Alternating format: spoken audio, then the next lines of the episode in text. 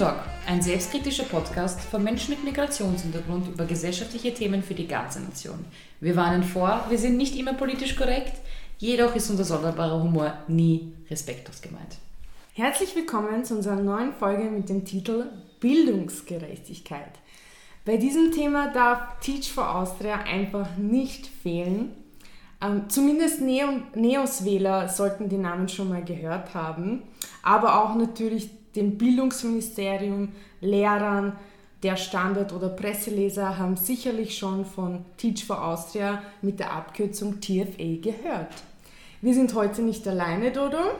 Wir haben einen besonderen Gast eingeladen, einen ehemaligen Fellow und heutigen Recruiter bei Teach for Austria. Lieber Gast, bitte stell dich kurz vor und stell uns auch bitte Teach for Austria vor. Ja, hallo. Mein Name ist äh, Davorin Barugia und äh, wie die Maggie gesagt hat, ich bin Recruiter und Fellow. Das sind jetzt vielleicht zwei Wörter, wo man sich denkt, okay, was ist das? Unter Recruiter versteht man ja noch etwas. Ich bin jemand, ich suche Menschen und äh, platziere sie in einem äh, Beschäftigungsverhältnis. Ich glaube, das ist so wahrscheinlich die ähm, Wörterbucherklärung. und, ähm, und Fellow ist aber ein komplexeres Wort wie du gesagt hast, was ist ein Fellow? Ja, was, was, soll das? Ähm, das hängt ganz stark mit Teach for Austria zusammen und wir werden den Begriff wahrscheinlich noch während der Folge ganz genau beleuchten, weil dahinter steckt ganz viel ähm, Beschreibung und sehr viele Geschichten. Und äh, die dritte Frage, die du gestellt hast, ist, was ist Teach for Austria? Das ist so ein englisches Wort im deutschsprachigen Raum ähm, und es steckt äh, Teach drin.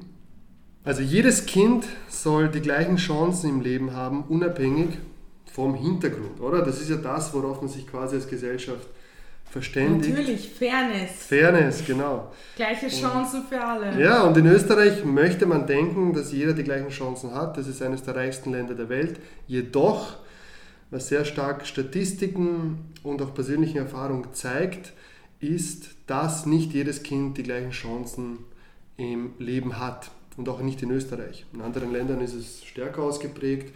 In Österreich muss man sagen, dass es in der EU ist es eines der, eines der Länder, was Spitzenreiter in dem Bereich ist. Und wovon hängt jetzt Bildungsgerechtigkeit ab? Dass man einen selbstbestimmten Weg in, im österreichischen Bildungssystem gehen kann von zwei Dingen. Das ist nicht Fleiß, ja, das ist nicht Intelligenz, sondern das ist Einkommen der Eltern und Bildungsgrad der Eltern. Das sagt ganz stark darüber aus, wie dein, äh, wie dein Weg im Schulsystem in Österreich sein wird.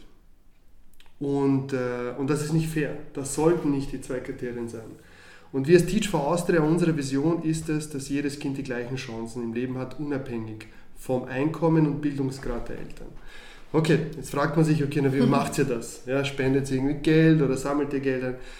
Nein, wir rekrutieren herausragende, besonders engagierte Hochschulabsolventen. Ja, ab Bachelor kann man sich bei uns bewerben, wenn man einen Bachelorabschluss hat. Wir rekrutieren diese Personen, wir geben ihnen eine pädagogische Grundausbildung und wir rekrutieren sie von allen Universitäten. Egal, ob das jetzt Wirtschaftsuniversität ist, Technische Universität, Universität für Bodenkultur, ist egal. Aber nicht Lehramt. Aber nicht Lehramt, genau, wir wollen Quereinsteiger. Wir rekrutieren sie, geben ihnen eine pädagogische Grundausbildung und dann platzieren wir sie für zwei Jahre als vollwertige bezahlte Lehrkräfte und Pädagoginnen an den herausforderndsten Schulen und Kindergärten. Also genau an den Schulen, man nennt sie auch Brennpunktschule, ich verwende das Wort nicht gerne, ich sage lieber Indexschulen, wo sehr viele Kinder aus sozioökonomisch schwachen Familien stammen. Ja, also mhm. diesen Familien, wo wenig Geld und wenig Bildung vorhanden ist. Genau dort platzieren wir dann die sogenannten Fellows. Mhm. Ja, wir haben das Wort vorher gehört. Und die sind dann dort zwei Jahre lang Pädagogen und arbeiten mit diesen Kindern und versuchen ihnen als Vorbilder, ja, als ein Lehrer ist immer ein Vorbild auch, mhm. selbstbestimmte Bildungswege aufzuzeigen. Wir sagen, es braucht die hellsten Köpfe, die besten Köpfe des Landes für die Kinder, die es am notwendigsten brauchen. Oft haben diese Kinder einfach keine Vorbilder oder jemand, der ihnen sagt, hey, du kannst das schaffen. Ähm, und das machen die Fellows dann für zwei Jahre, wirklich voll bezahlt, vollwertige Lehrkräfte. Und, ähm, und das Programm gibt es jetzt mittlerweile, oder die Organisation Teach for Austria. Wir, wir machen die ganze Ausbildung und die Begleitung über die zwei Jahre. Das heißt, es gibt Coachings, es gibt Workshops, Fortbildungen. Ähm, und, und über die zwei Jahre begleiten wir sie. Und das, das Programm, das Fellow-Programm, wie wir das nennen, also Teach for Austria, gibt es seit 2012 mhm. mit äh, über 320 Absolventen Mhm. Äh, wow. Und wir sagen, dass jeder Fellow erreicht durchschnittlich 100 Kinder. Ja, das mhm. heißt, in den, in den letzten acht Jahren, äh, wenn man das äh, grob rechnet, hat Teach for Austria mit dem Programm äh, über 30.000 Kinder erreicht. Cool, ihr seid also so Bildungsretter sozusagen. Ja, ich, ich würde ich würd uns nicht als Retter... Bildungssuperhelden. ihr schickt die Leute in die Schulen, damit sie also was Teach, bewegen. Teach for Austria kreiert den Raum und kreiert den Rahmen. Ja, die wirklichen Helden sind einerseits die, die Fellows, die da reingehen. Ihr müsst euch ja vorstellen, jetzt ist da ein, ein, oft jemand, der, der jung ist, der, der irgendwie im Leben etwas erreichen möchte und der sagt, und der hat zum Beispiel, weiß ich nicht, ähm, Mathematik studiert. Mhm. Ja, also nicht auf Lehramt. viele Menschen, die aus der Wirtschaft kommen. Genau, Wirtschaft, ähm, ganz unterschiedliche äh, mhm. Studienrichtungen. Und der sagt bewusst, ich möchte jetzt meine Karriere unter Anführungszeichen pausieren mhm. und mich in eine Situation begeben, die sehr, sehr herausfordernd ist. Wir werden wahrscheinlich eh auch noch darüber reden, ähm, wie das ist, als Fellow zu arbeiten in so einer Schule. Und, äh, und ich setze mich jetzt für Kinder ein. Und das ist kein Job, wo du irgendwie toll bezahlt bist und die besten Incentives hast, also irgendwie so Firmenauto und mhm. Obstkorb und Wurzel, sondern du bist da im Lehrerzimmer oder eben wir platzieren ja auch im Kindergarten ähm, und hast dann einen Tisch, das war bei mir so, äh, einmal ein Meter, kein Computer, keine Schreibs, nichts, ja, du bekommst gar mhm. nichts. Äh, du kriegst einen Drucker ja, und es gibt einen Computer für, für 30 Lehrer. Ähm, und dann bist du dort tätig ja, und du musst dich mit der Realität der Kinder auseinandersetzen. Du arbeitest mit Eltern, du arbeitest mit der Schulbehörde, mit den anderen Lehrern, mit der Direktion.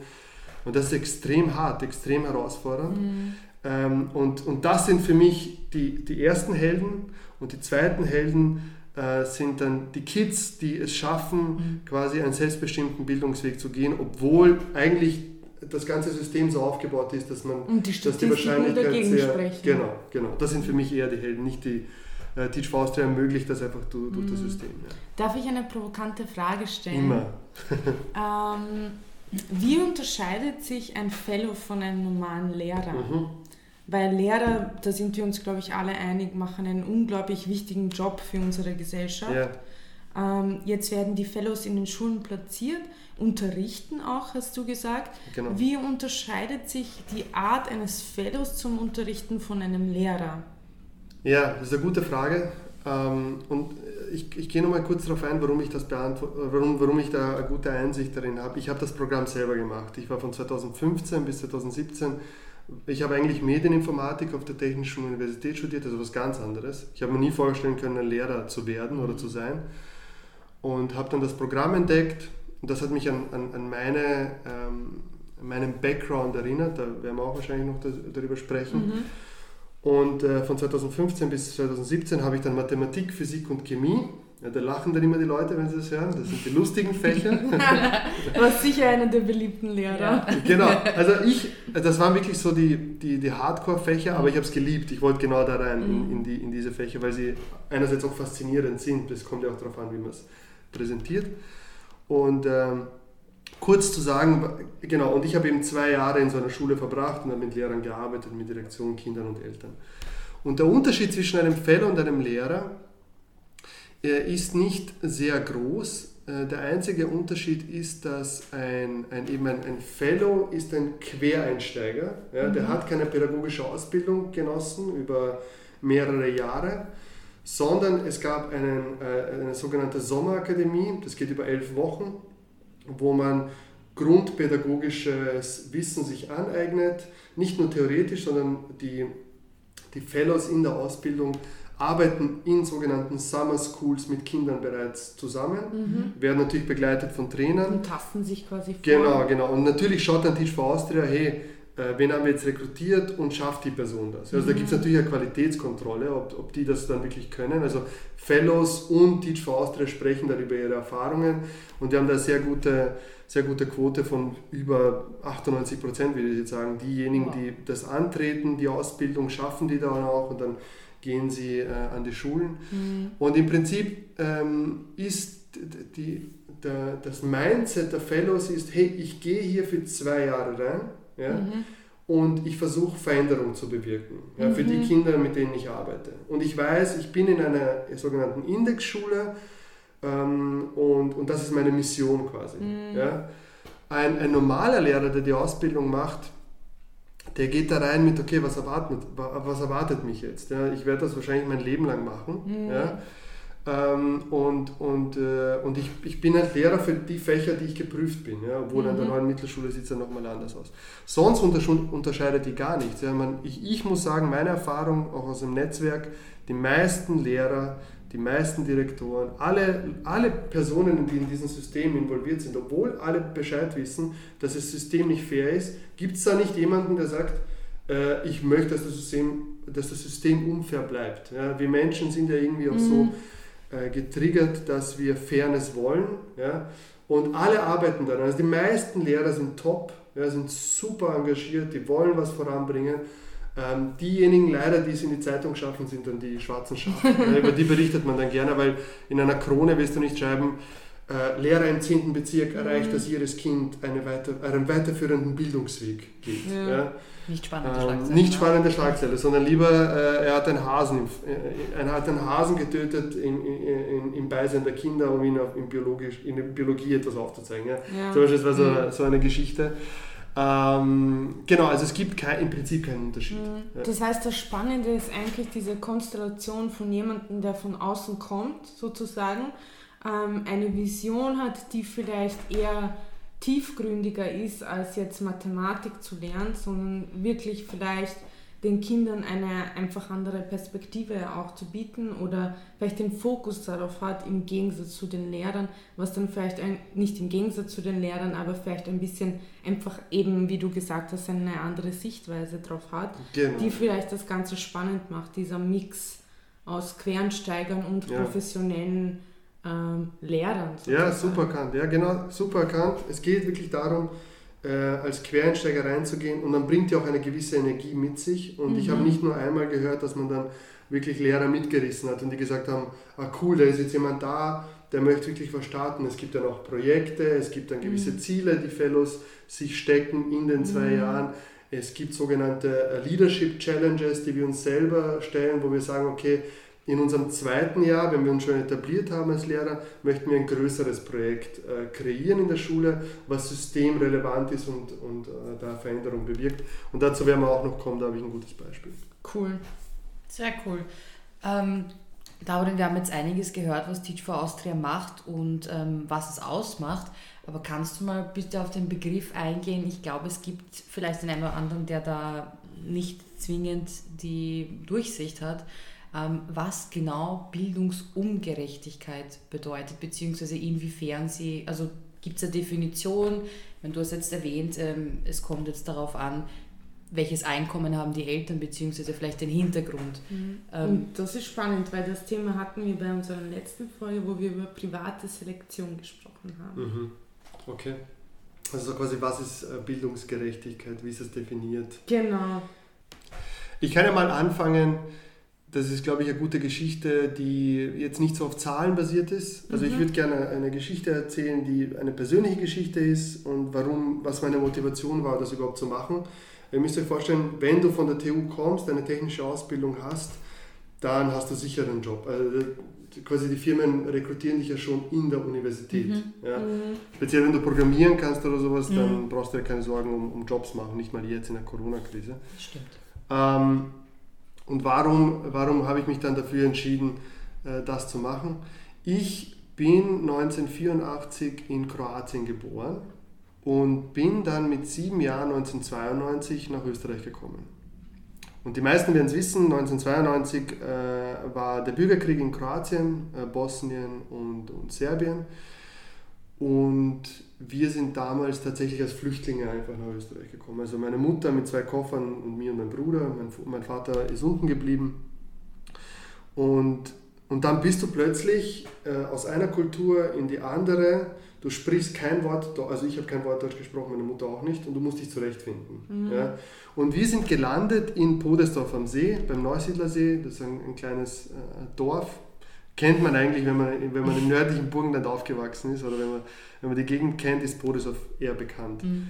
Und dort sind wir dann gelandet und ich hatte dann, und natürlich, wir sind dann auch äh, perfekt im September nach Österreich gekommen, das heißt, ich bin sofort in die Schule. Äh, ich kann mich noch erinnern, wo. Gleich ins kalte Wasser. Ja, kaltes Wasser ist das Stichwort, weil äh, zweiter oder dritter Tag, wir gehen an den Neusiedler See am Strand, ja, es war so mittelwarm. Und ich und mein Bruder sind sofort in den See gerannt. Ja, und dann haben dort ein, ein kühles Bad genommen und dann haben wir gemerkt, okay, dieser See ist halt der Neusiedler See. Ja, ist nicht, das ist nicht der Wolfgangsee. ähm, aber das, daran, das werde ich nie vergessen. Das war so ein bisschen äh, die, die Taufe in Österreich. Und, äh, genau, und dann natürlich in die Schule. Wer war Jesus von euch beiden? Äh, keiner, keiner, keiner, keiner, keiner. Ähm, und dann natürlich in die Schule und das erste Jahr, also wenn ich jetzt zurückblicke, äh, war, war äh, ja, hm, wie beschreibe ich das? Aufregend. Na, nicht, das war nicht aufregend. Das war. Einschüchternd? Na, auch nicht. Sondern äh, deplatziert, sage ich jetzt mal. Mhm. Warum deplatziert? Weil ich war, ich hatte einen Lehrer, ich war in der zweiten Volksschule und jedes Mal, wenn es um etwas ging oder wenn es äh, einen Test gab oder sonstiges, hat der mich in die Ecke geschickt, um zu spielen. Ja. Weil ich konnte ja kein Deutsch. Er wusste, er war total überfordert. Ja, und ich war das einzige, ich war das einzige Kind, äh, wenn ich mich richtig erinnere, ähm, an, auf der, an der, äh, in der Anfangsphase, was kein Deutsch gesprochen hat. Das heißt, er mhm. wusste ja auch nicht, ich kann mich noch erinnern, wo er versucht hat, mir das einmal eins beizubringen, mhm. mit so Punkten. Ja, und ich bin nur da gesessen, ich habe keine Ahnung. Oh, ich wusste nicht, wusste nicht was, ich, äh, äh, was ich machen soll. Und dann, genau, dann ist das erste Jahr vorbeigegangen, ich, hatte, ich habe so ein bisschen Deutsch gelernt. Und dann kam die Nachricht, ich soll das zweite Jahr äh, nochmal machen. Ja? Ich habe dann später erfahren, hey, äh, in Wien sind die Kinder einfach weitergeschickt worden von einer Klasse mhm. zur anderen, weil sie gewusst haben, okay, Volksschule, ja, dritte, vierte, das, das passt schon. Ja. Ich musste das, die, die zweite Klasse nochmal machen und in der, im zweiten Jahr konnte ich dann Deutsch, mhm. ja, aber noch nicht so perfekt, dass ich jetzt gut schreiben konnte. Mhm. Und ich hatte im zweiten Jahr eine Lehrerin, die war furchtbar. Ja, die, war wirklich, die war wirklich furchtbar. Also der erste Lehrer war überfordert, genau. aber quasi hat es irgendwie versucht. Er hat es versucht zumindest, aber er war total Und überfordert. Die zweite war schrecklich. Die zweite Lehrerin war schrecklich, weil sie hat mich laufend zum Weinen gebracht, weil sie so streng war. Sobald ich einen oh. Fehler gemacht habe, ja, ja, aber das war, das war halt schon, also da, da ist schon, wenn ich jetzt so, ich, ich bin jetzt 36, wenn ich schon darauf zurückblicke auf mein Leben, da ist sehr viel von meiner von meinem Selbstbewusstsein auch, ähm, auch verloren gegangen. Ja? Weil als mhm. Kind, ich noch in Kroatien mit jedem geredet, ich war total offen und dann war ich wirklich sehr verschlossen mhm. und da bin ich bin nur in, in, in unseren Kreisen habe ich mich bewegt, mit Österreichern eher weniger. Ähm, und da ist viel verloren gegangen. Und dann, drittes Jahr, ich habe es dann von der zweiten in die dritte, in die dritte geschafft. Juhu. Ja. Ja. Uh. Wir feuern kleinen Dauer. Ja. Bleibt auch dran, auch wenn die Geschichte lang ist. äh, es gibt ein Happy End, ich verspreche es. Ähm, ich komme komm im, äh, im September wieder vor der dritten Klasse in die Schule und ein Schüler kommt auf mich zu und sagt, hey, hey, du bist in unserer Klasse, du bist in unserer Klasse. Ja, du wechselst Klasse. Und ich so, okay, was heißt, ich wechsle Klasse? Ja, äh, ja du, kommst zur, du kommst zu der anderen Lehrerin. Ja, ich so, okay, wer ist die andere Lehrerin? Keine Ahnung. Ja. Wurscht. Er nimmt mich mit, die Direktorin hat mich auch empfangen und hat gesagt, äh, David, du bist jetzt in der A- oder B-Klasse, in der Nebenklasse. Mhm. Äh, 3a sagen wir jetzt mal. Und ich komme in die Klasse und das Erste, was ich schaue, ist, äh, welche letzten Reihen sind frei. Aber ich sitze mhm. immer in der letzten Reihe. Oh. Ja, also war ich in der ersten Reihe. Und, und ich sehe aber die ganzen ein, eingesessen, äh, alteingesessenen mhm. Schüler, also die schon drei Jahre in dieser Klasse sind, haben das alles besetzt. Nur ein Platz in der ersten Reihe, bei der Tür ist frei. Ja? Worst case. Okay, ich setze mich dorthin, ja, schaue mich so um. Ich kenne natürlich ein paar Schüler, kenne ich so ein bisschen, aber ich hatte ja keine Ahnung. Ja? Mhm. Und ich setze mich rein und warte auf die Lehrerin, schaue so ein bisschen auf die Wände, es ist so bunt und hin und her, es ist irgendwie viel bunter alles. Und äh, plötzlich geht die Tür auf und eine Frau kommt rein. Also ist mir nie aufgefallen. Äh, sie hat so eine Dauerföhnwelle, eine Riesenbrille, so Hornbrille und äh, ein Kleid äh, mit, äh, mit, mit einem Blumenmuster drauf gestickt. Mhm. Ja? Und was macht sie? Sie schaut mich an und geht in die Klasse und zwinkert mich an. Ja? Oh. Sie zwinkert mich an. Und ab da hat sich wirklich extrem viel verändert für mich, weil diese Lehrerin, die Frau Lehrer Waber, Namen werde ich auch nie vergessen, mhm.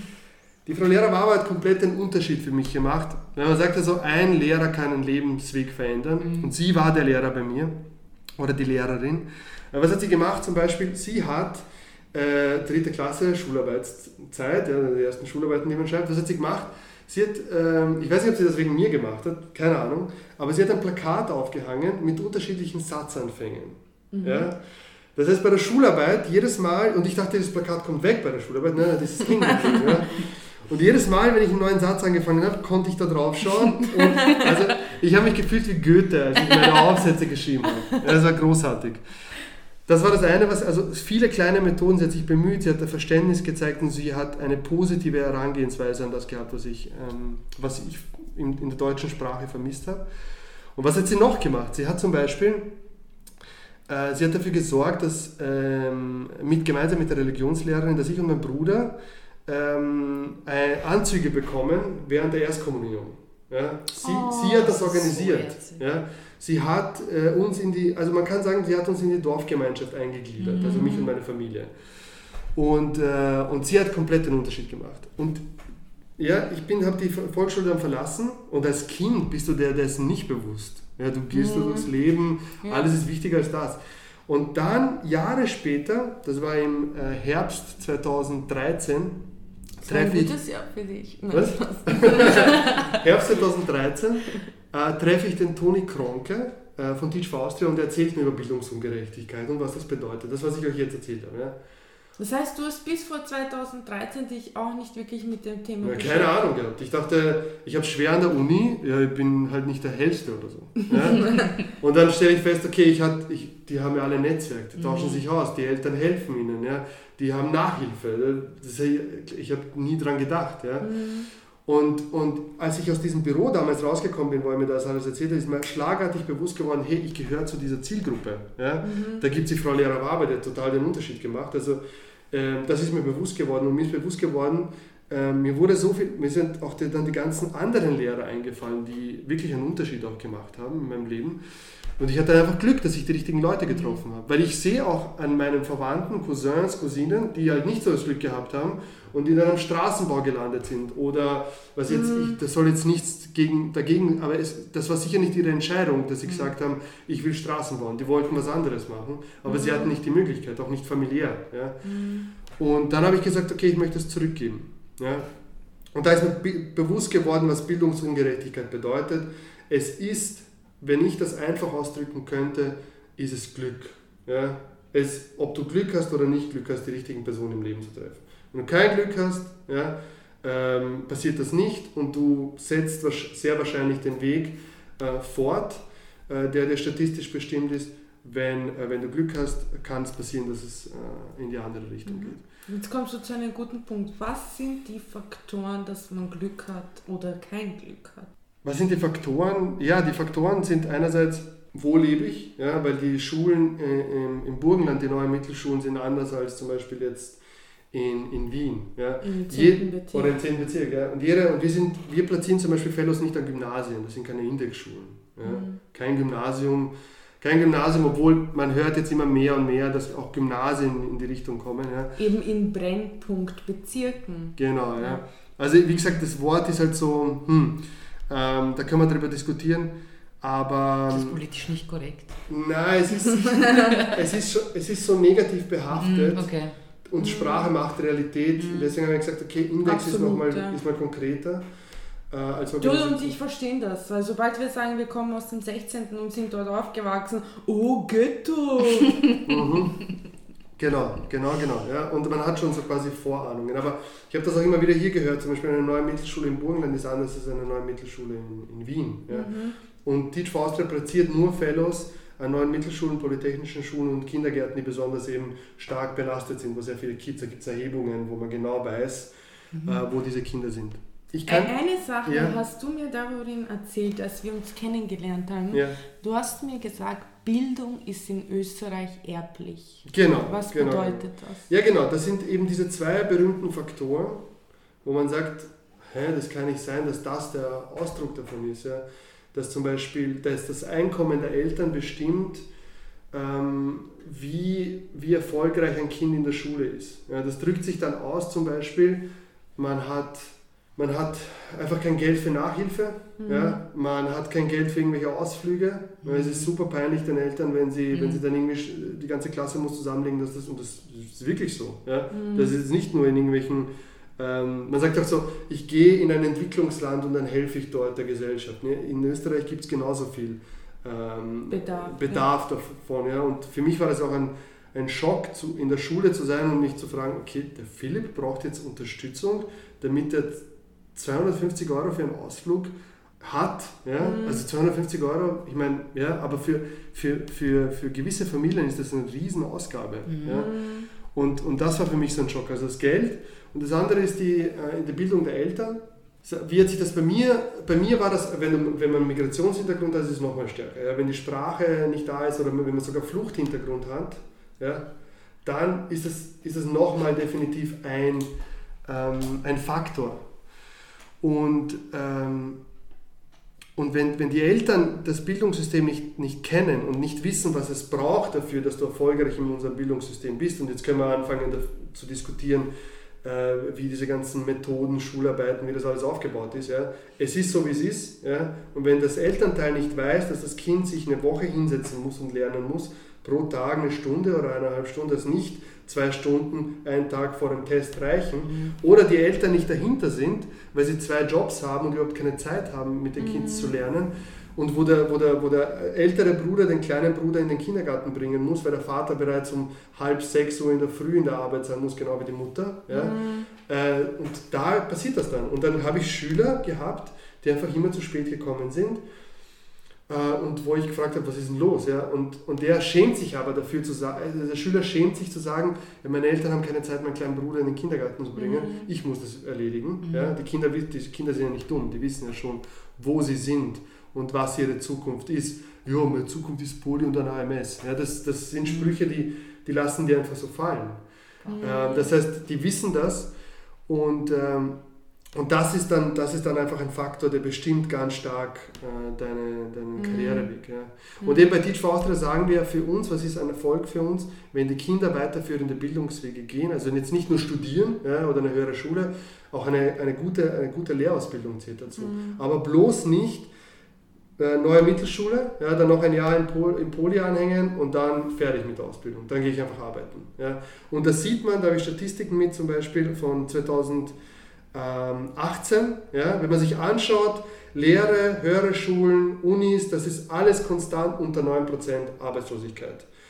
Pflichtschulabgänger, ja, also Menschen, die nur Pflichtschule abgeschlossen haben, da ist die Arbeitslosigkeit 2018 lag bei 25 Prozent. Boah, Ja. das ist ein großer ist Unterschied. mehr als doppelt so viel als bei allen anderen. Ja, Zum Beispiel Lehre war bei 8,3 Prozent, BMS und AHS, also höhere Schulen, bei 3,8, 6 Prozent äh, und Unis 3,5 Prozent. Also diese Jobs wird es auch in Zukunft nicht geben. Ja? Also ein, ein, ein, eine, eine Amazon, ja, die, die grad, oder ein Biller, wir sehen ja diese ganze Umstellung jetzt, ja, dass alles digitalisiert wird, jetzt noch stärker als vorher. Und diese einfachen Jobs wird es halt einfach nicht mehr geben, selbst Taxifahrer werden. Also das, das wird in den nächsten 10, 15, 20 Jahren, wird es ein großes Problem geben. Und, und wenn wir als Gesellschaft das vernachlässigen, ja, deswegen sage ich, das ist eines der wichtigsten Themen, die wir als Gesellschaft haben, Armut, Bildung, ja, dann sieht man, was mit einer Gesellschaft passieren kann. Und da braucht man nicht weit schauen. Ja. Da schaut man äh, jetzt mittlerweile nach Amerika, ja, auch eines der reichsten Länder der Welt. Wenn du in der Gesellschaft plötzlich spürst, dass Chancengerechtigkeit, dass nicht jeder die gleichen Chancen hat, weil ich eine andere Hautfarbe halt habe, weil ich eine andere Herkunft habe, weil meine Eltern nicht genug Geld haben, dann gerät das, und das sieht man auch in der, in, in der Geschichte, gerät das in Disbalance und dann zerbrechen Gesellschaften. Ja, und das ist ein Problem. Danke. Ich habe jetzt eine wieder provokante Frage an dich. Es gibt ganz viele Menschen, die sagen, ah, das glaube ich nicht, wir haben alle die gleichen Chancen, Ja. man muss sein Schicksal selber in die Hand nehmen, wenn man was erreichen will. Mhm.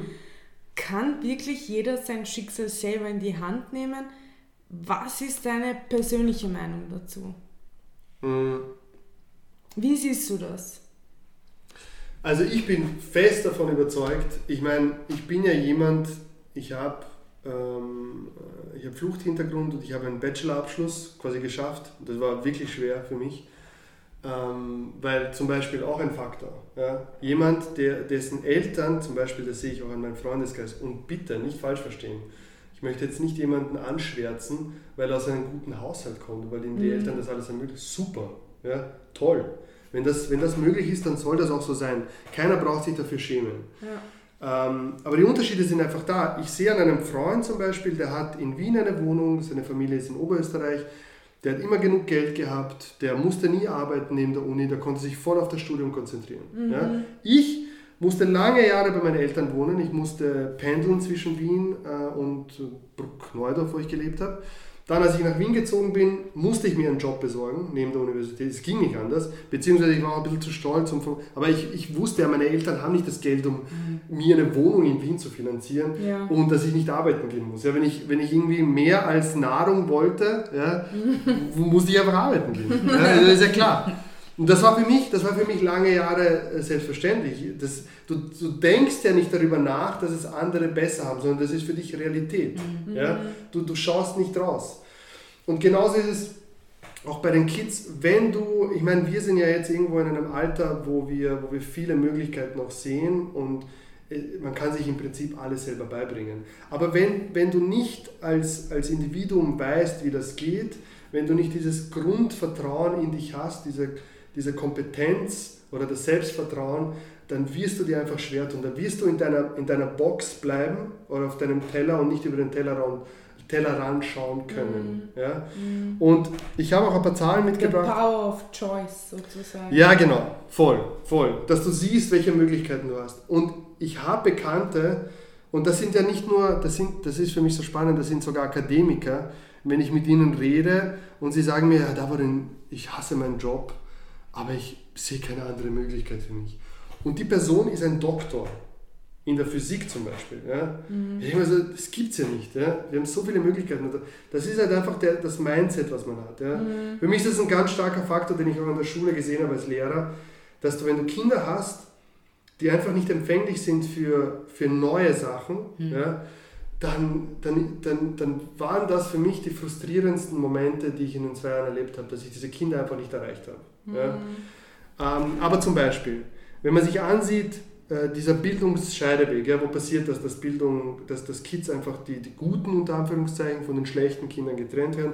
Äh, wieso sind so, oder, auch da stellt man, stellt man sich auch schnell die Frage, wieso sind so viele Kinder aus ähm, sozioökonomisch belasteten Familien, also wenig Einkommen, wenig Bildung, alle in der neuen Mittelschule und alle anderen Kinder sind in, im Gymnasium. Vermehrt, ja, nicht immer, ja, aber vermehrt. Warum ist das so? Schau mich nicht so an, wir haben es nicht geschafft im Gymnasium. Also, Aber wir waren dann wieder. Haben Oder warum, warum gibt es zum Beispiel aber warum haben wir es nicht geschafft? Warum gibt es Index-Volksschulen? Mhm. Ja? Warum gibt es, da kenne ich auch eine Geschichte, wo, ähm, ich werde jetzt, ich kann jetzt nicht auf die Quelle eingehen, das ist alles inoffiziell, ja?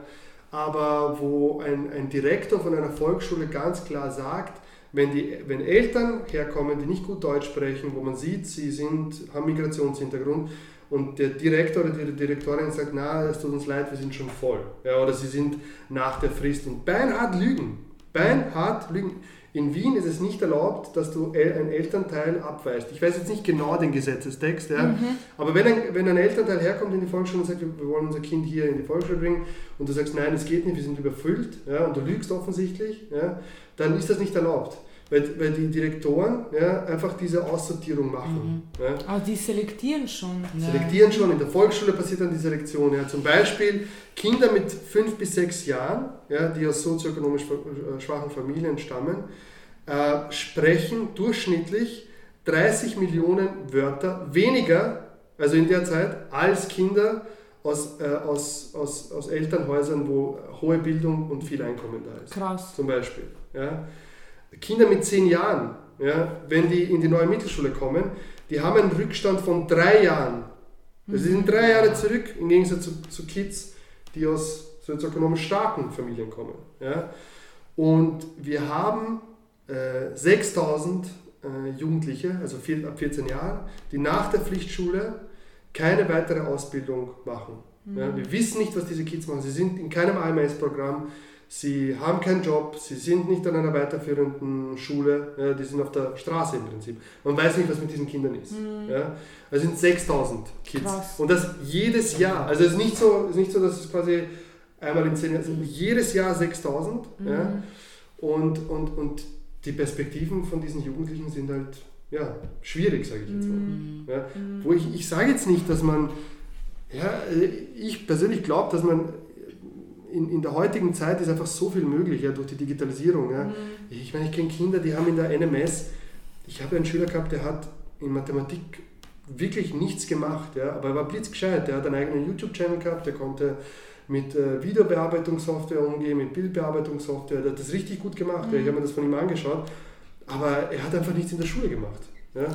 Aber du, du hast etwas Wichtiges äh, angesprochen, so quasi, wir wissen nicht, was mit den Kindern ist, die Perspektiven sind irgendwie nicht so gut.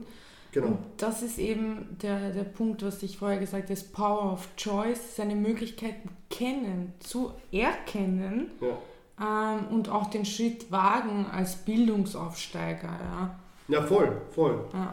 Ähm, und die Kids zu empowern einfach. Genau. Dass die jemanden an der Seite haben, der ihnen sagt, ihr schafft das. Ja, das ist ja, das ist ja etwas, was du manchmal einfach brauchst, dass ein Lehrer an dich glaubt. Ja. Das heißt, um diese Perspektivlosigkeit zu durchbrechen, konkret, was muss einem Kind oder Jugendlichen mit Migrationshintergrund oder aus einem ähm, einkommensschwachen Familie, mhm. was muss passieren? Was muss, was muss gemacht werden? Ja. Wie kommt er zu der Möglichkeit, um eventuell beziehungsweise Bildungsaufsteiger zu werden? Ja, das ist eine super Frage, auf die ich, ähm, auf, da möchte ich mich nicht anmaßen, da eine Antwort, eine, eine allgemeine Antwort zu geben, so quasi, das ist der Weg. Ja. Hm. Es gibt ja super viele ähm, Initiativen, ja. zum Beispiel, wenn, weil zum Beispiel, wenn man bei Teach for Austria mitmachen möchte, es hängt ganz stark mit der Kooperation mit der Bildungsdirektion zusammen brauchst du mindestens einen Bachelor. Also mhm. sonst geht es nicht. Ja. Und dann sagen halt viele, ja, aber ich bin jetzt noch im Studium, ich kann noch nichts machen. Oder ich, ich würde jetzt gerne was machen, aber ich kann es nicht, ja, weil ich eben eure Voraussetzungen nicht erfülle. Ja. Oder das Bewerbungsverfahren, also wir haben zum Beispiel bei Teach for Austria haben wir pro Saison über 1000 Bewerbungen wow. und, und 7% der Bewerbungen schaffen es dann wirklich ins Programm. Wir sind super streng. Warum? Weil wir sagen, schau mal, das ist ein Commitment für zwei Jahre und der Job ist mega anstrengend. Du kriegst super viel zurück. Ja? Du kriegst eine Leadership-Ausbildung, also wie führe ich ein Team, wie kann ich Systemveränderungen bewirken. Ja? Ähm, du kriegst eine Coaching-Ausbildung, eine Trainerausbildung in der Zeit. Aber die zwei Jahre sind so anstrengend, dass wir sagen, wir brauchen Personen, wo wir, wo wir sagen können, aufgrund ihrer Vergangenheit, dass sie das durchhalten und dass sie nicht nur überleben als Lehrer an einer, an einer sozial benachteiligten Schule, weil das ist ja auch nicht selbstverständlich, mhm. sondern dass sie sogar Veränderung bewirken. Mhm. Ja? Also mehr als das, was, was, gewünscht ist. Also nicht nur also ihr sucht so Mini Martin Luther Kings. So. Zum Beispiel, ja, ja, eine gute, gute Metapher, ja? das, das könnte man so sagen. Und, aber wir wissen zum Beispiel, wenn ein Fellow, und das ist natürlich passiert, ja, es ist nicht so, dass nie ein Fellow aufgehört hat, Unsere Dropout-Quote ist aber Gott sei Dank unter 10% ja, über die zwei Jahre.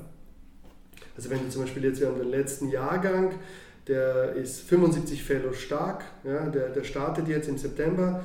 Ähm, in den zwei Jahren werden ungefähr 5, 6 Personen aufhören, weil sie schwanger werden, weil sie es, nicht schaffen, ja, weil sie einfach sagen, das ist nicht das Richtige für mich. Mhm. Aber 10%, wenn man sich anschaut, im weltweiten Vergleich, weil Teach for Organisationen, also dieses System, dass man herausragende Hochschulabsolventen rekrutiert und an die schwierigsten Schulen platziert, das gibt es mittlerweile in 53 Ländern weltweit. Also es ist ein Riesennetzwerk, was miteinander auch verbunden ist, die sich gemeinsam auch austauschen.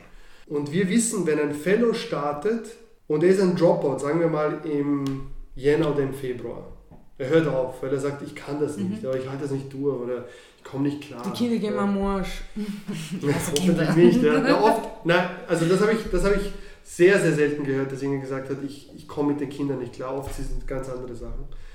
Ähm, das, das Problem dabei ist dann, wenn die Kids ihren Lehrer verlieren in Mathematik, wo sie sich jetzt so mittlerweile eingespielt haben, ja, oft findet der Direktor nicht sofort eine Nachbesetzung und die Klasse wird durchsubliert bis zu den nächsten Ferien, vielleicht sogar bis zum Ende des mhm. Semesters. Ja. Das und das bestärkt dann nochmal Bildungsungerechtigkeit und mhm. deswegen sind wir so streng bei der Auswahl. Deswegen ja. sind doch Lehrer so wichtig. Genau, genau, mhm. genau, genau.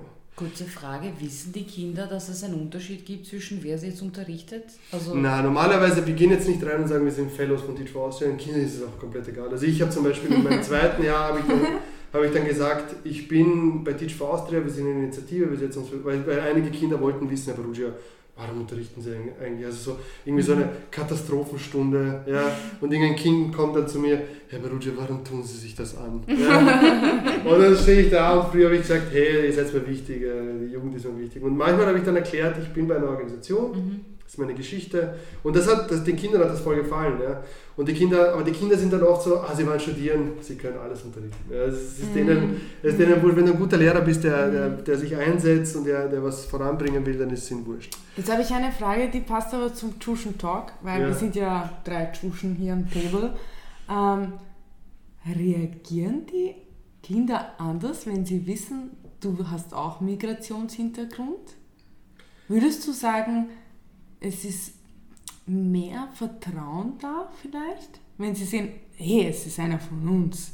Er war auch ein mhm. Flüchtling oder was ja. auch immer. Ähm, der erste Tag in der, in der, in der Schule als Lehrer, ja, äh, ich komme rein und äh, ich dachte mir schon, oh mein Gott, was wird jetzt passieren? Ja. Ich habe schon gewusst, ich werde nicht unterrichten am ersten Tag. Mhm. Aber ich, war, ich, ich wusste, ich werde in der 4a unterrichten und in der 4b. Und die 4b hat mir der Direktor gesagt am Vortag, da war das die schlimmste Klasse in der ganzen Schule. Du gehst da rein als Mathelehrer, Physiklehrer, Chemielehrer. Äh, und du musst, und ich so, ja, hast du irgendwelche Tipps, wie man die, ja, du musst, du musst hier Trainer werden. Du musst hier Fußball, es sind da lauter Jungs und die spielen Fußball, du musst hier Fußballtrainer werden. Ja. So, okay, da habe ich nicht keine Ahnung Ich habe keine Ahnung von Fußball. Ich habe keine Ahnung von Training, ich war noch nie Trainer. Ja. Auf jeden Fall, ähm, erster Tag und der Klassenvorstand von der 4a packt mich am Abend und sagt, hey, ich, ich zahle dich jetzt in die 4a und ähm, dann stellst du dich mal vor. Ich stelle mich vor in der 4a, sind alle super nett. oh. Erste Frage, wie alt sind sie? Sind sie verheiratet? Immer dasselbe, immer dasselbe. Ja. Und, äh, und dann sagt der Johannes, der Kollege, sagt okay, passt, aber dann kannst du wieder gehen. Ähm, ich mache das jetzt schon. Ich denke so, passt, cool. Ja, erster, erster quasi so, das war easy. überstanden, überstanden, ja. Ich mache die Tür von der 4a, mache sie zu. 4b ist gleich nebenan. Ja. Die Tür wird aufgerissen von der 4b. Eine Kollegin stürmt raus, knallrot. Oha. Und sagt so, ich bin nicht Und das war der erste Tag. Ja. Die ganzen Klassenvorstände haben die Nachprüfungen gemacht. Das heißt, irgendwelche Lehrer haben die Klassen mhm. übernommen. Und sie, ich bin nicht verantwortlich für diese Klasse, das, das ist mein erster Schultag. Und sie geht an mir vorbei und geht drauf. Ja. Und, äh, und ich denke mir so, oh shit, das sind, das sind 13-, 14-jährige Kids, die dürfen nicht unbeaufsichtigt äh, mhm. bleiben. Und mein Hirn sagt mir, tu so, als hättest du es nicht gesehen und geh wieder zurück ins Lehrerzimmer. Aber mein, mein DFA-Spirit, also, ja, das ist jetzt die Chance, übernimm Verantwortung. Ja, und ich stehe so da und bin hin und her gerissen, mein Kopf wackelt förmlich. Oh. Und äh, im nächsten Moment stehe ich schon in der 4B. Weil ich konnte natürlich nicht weggehen. Ja, ich bin rein, ich gehe so rein, ohne irgendeinen Mucks zu sagen, mache die Tür zu. Es ist ein Chaos ohne Ende, die springen auf den Tischen herum. Ich komme rein, sie sehen mich, Mann, groß, ja, dunkel, dunkle Haare, und alle setzen sich sofort hin und starren mich an. also ich habe nichts sagen müssen. Ja? Und meine Mine ist, ich wollte ja, mein Plan war so ein bisschen als verständnisvoller Lehrer in die Klassen reinzukommen und so mit ihnen gemeinsam die Regeln zu erarbeiten. Das ist so, so richtig nett. Ja? Und in der 4B genauso, ich wollte so rein, hey, servus, ich bin da oder so. Und am Tag davor hatte ich zum Glück ein Gespräch mit einem Fellow, der schon ein Jahr lang an dieser Schule war. Und er sagt so, und ich erzähle ihm das so, wie ich das mache. Und er so, mach das bloß nicht. du gehst unter. Die haben, genau, die haben vier Jahre, die haben vier Jahre mehr Erfahrung als du, oder drei Jahre mehr. Du gehst komplett unter. Und ich so, woher weißt du das? Ich habe das selber so gemacht. Und der ist komplett untergegangen. Und der sagt so, nimm dir drei Regeln und setz sie hardcore durch. Du kannst doch immer, du kannst doch immer... Ähm, jetzt du ne, genau, du kannst, vom, du kannst streng sein und, und weicher werden, aber du kannst nicht weich sein und streng werden. Das geht nicht. Ja? Ja. Und ich komme rein und ich bin halt super. Also mein Gesicht ist so richtig... ja, genau. Genauso so super ernst. Und ich denke so an meine Ausbildung bei der Sommerakademie, stelle mich mitten in die Klasse, weißt du, so Körpersprache, offen, aber bestimmt und schaue sie einfach an. Ja. Und ich schaue sie durch die, und sie blicken, sie schauen mich alle an. Ja. So, wie, so wie kleine Labradore. Also, Und still was- war's. Und still, komplett still, keiner hat irgendwas gesagt. Ja. Ich sage auch nicht mehr nichts. Ich habe nicht guten Tag gesagt oder setzt sich hin oder beruhigt sich. Ja. Nichts. Alles nur, alles nur Präsenz und du hast wirklich einen Vorteil als, als, als Lehrer. Und, und jetzt kommen wir gleich, um diese Frage zu beantworten, ob man einen Vorteil hat als ähm, Tusch. Äh, und ich schaue sie so an, drehe mich um, nehme eine Kreide und schreibe ganz groß auf die Tafel Herr Bertha Anton, Richard Ulrich, Dora Zeppelin, Ida Julius Anton. Ja? Und drehe mich wieder zurück, noch immer sehr ernst. Und meine, mein erster Satz ist, wer kann diesen Namen aussprechen? Denke so, jetzt habe ich sie. Ja? Voll gut. Und, ein, und jemand, also die Hand war schon oben, bevor ich. Also sie haben aufgezeigt, sie Na, haben was nicht ausgeschrieben. Na, einer zeigt nicht. Alle anderen sind so, einer ganz hinten, ja. Wie ich dann später erfahren sollte, einer der, der Lustigen. zeigt so auf und sagt im perfekten Kroatisch, Herr Barugia. und sie sind aus Kroatien oder aus Bosnien. Ich so, stimmt.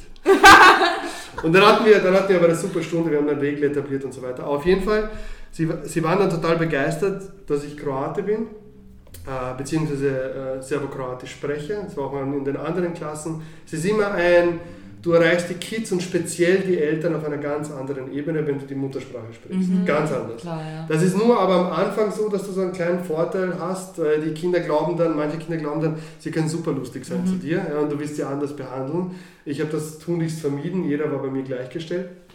Und definitiv, oder mit türkischstämmiger Abstammung oder arabischer Abstammung, ich sehe das bei den Fellows auch. Aber wenn man, wenn man jetzt Österreicher ist, es reicht schon, dass du einfach Verständnis hast für eine Mutter, die aus der Türkei ist und die nicht so gut Deutsch spricht, dass du sagt, hören Sie, ich merke, wir verstehen uns nicht, lassen Sie uns jemanden als Dolmetscher herholen, ein Kind. Ja. Und du das als, als das Normalste der Welt verkaufst, sie nicht irgendwie blöd anschaust oder sie fragt, fragst, wie lange sind Sie schon in Österreich? Zehn Jahre und Sie sprechen noch immer so schlecht Deutsch. Weißt du?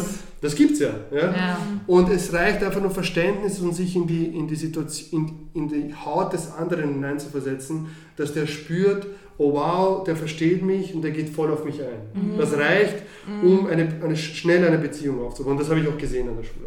Genau, also es ist ein Vorteil um deine Frage. Sorry, ich, finde, ich hole immer aus, aber ich glaube, das, Nein, hat- das hat ganz, das hat ganz gut dargestellt.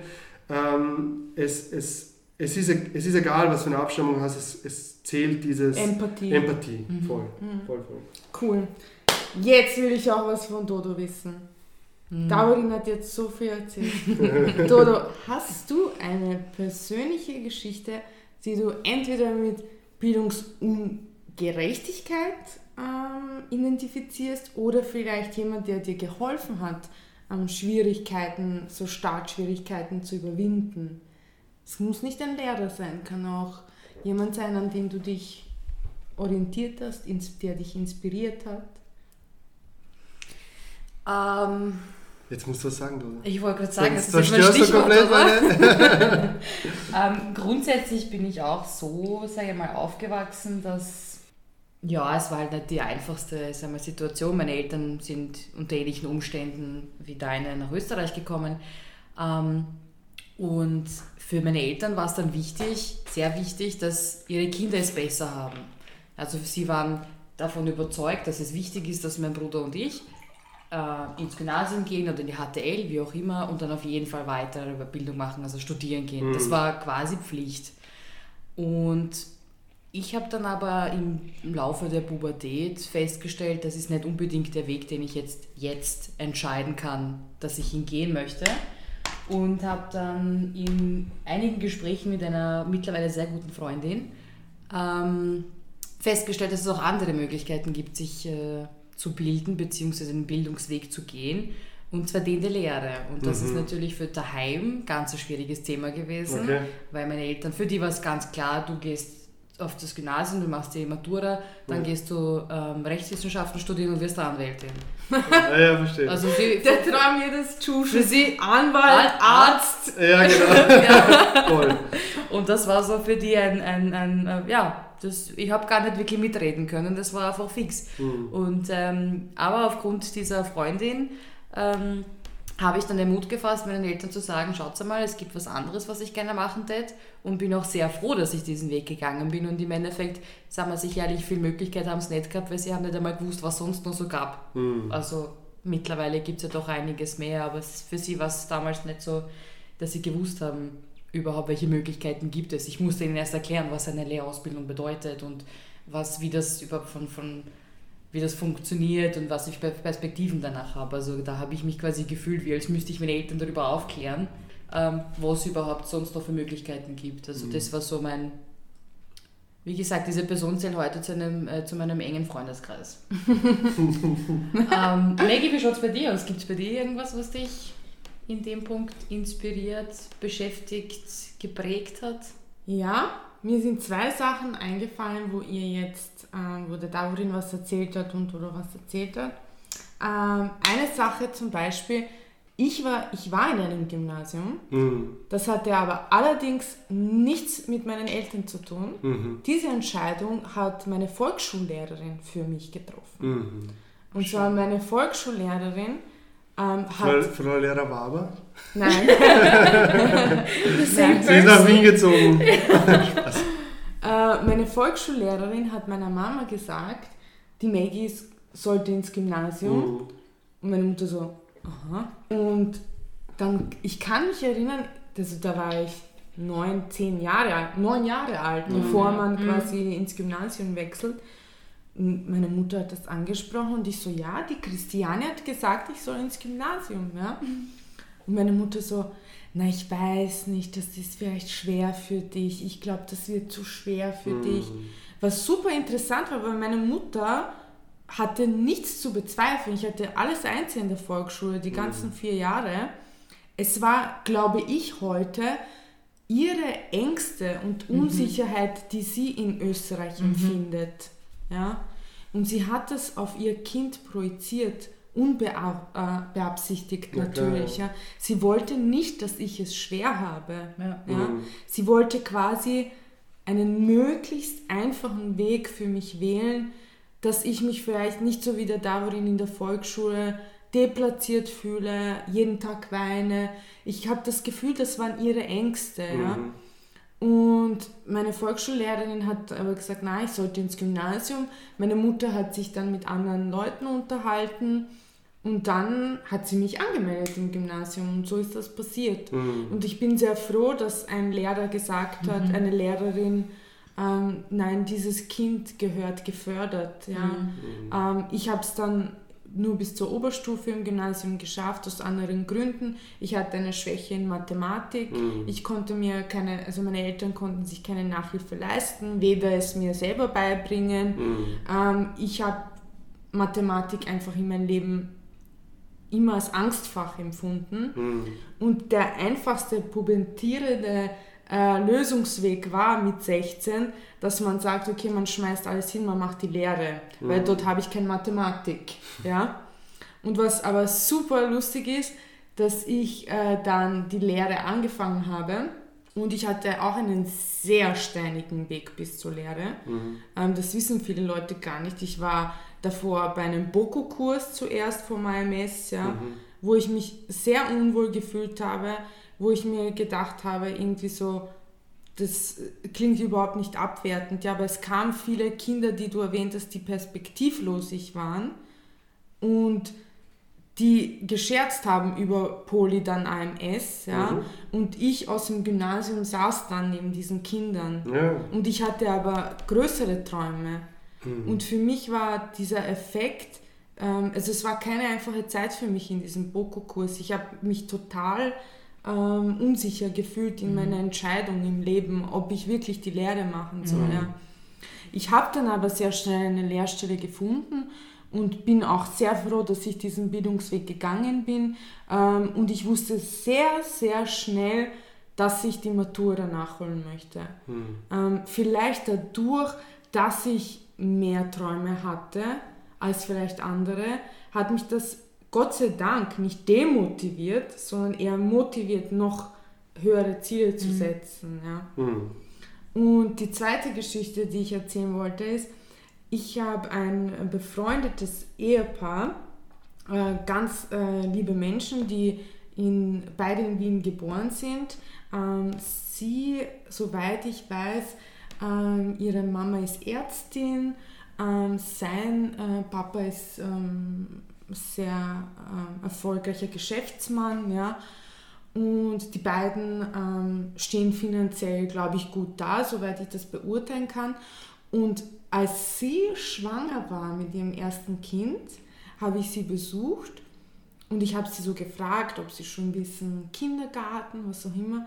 Die wussten nicht nur Kindergarten, die wussten, wie sagt man das, Vorschule. Vor dem Kindergarten gab es eine Vorschule, mhm. weil dieser Kindergarten so gut ist, so elitär würde ich es jetzt bezeichnen, aber es ist einfach wahrscheinlich ein sehr guter Kindergarten. Ja, gleich drei Sprachen. Das äh, genau, ja, der mhm. wächst dreisprachig auf. Ja. Mhm.